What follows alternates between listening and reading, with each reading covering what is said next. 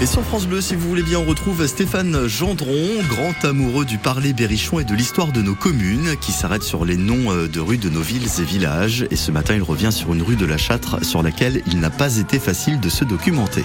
Lorsqu'il y a quelques années, j'ai préparé un livre sur les noms de rues de la Châtre, la rue d'Olmort m'a donné bien du fil à retordre. Au Moyen Âge, c'était une rue située à l'intérieur des fortifications de la ville. On ne la nomme pas toujours de cette façon dans les archives. C'est souvent la rue tendant de l'église des Carmes au portail Saint-Germain. Puis peu à peu, on voit apparaître ce nom curieux de rue de l'Olmort, puis rue d'Olmort. Dans son histoire de la Châtre en Berry, Jean Gauthier expliquait que Olmort est une ancienne rue de l'homme mort et que le nom s'est transformé au fil du temps. Homme mort devenu Olmort, pourquoi pas. Mais alors, pourquoi ce nom macabre au cœur d'une ville? C'est là que les difficultés commencent. Les lieux nommés l'homme mort, il en existe partout en France, surtout dans le Nord, et très souvent pour désigner d'anciens cimetières, des lieux de sépulture. On serait bien tenté de mettre en lien ce nom avec épisode historique à la Châtre. En effet, c'est dans cette rue qu'une communauté de religieux, qu'on nomme les Carmes, s'installe au XIVe siècle. Ils sont appelés en quelque sorte en renfort car dans ces années-là, la ville est aux prises avec une épidémie de peste très meurtrière. D'autre part, on sait que les Carmes sont logés dans cette rue en attendant la fortification définitive de leur couvent quelques années plus tard. Il est possible que les Carmes, qui s'efforçaient de soigner, sinon de soulager les malades, prenaient également en charge les sépultures. Dans ces conditions, le nom de rue de l'homme mort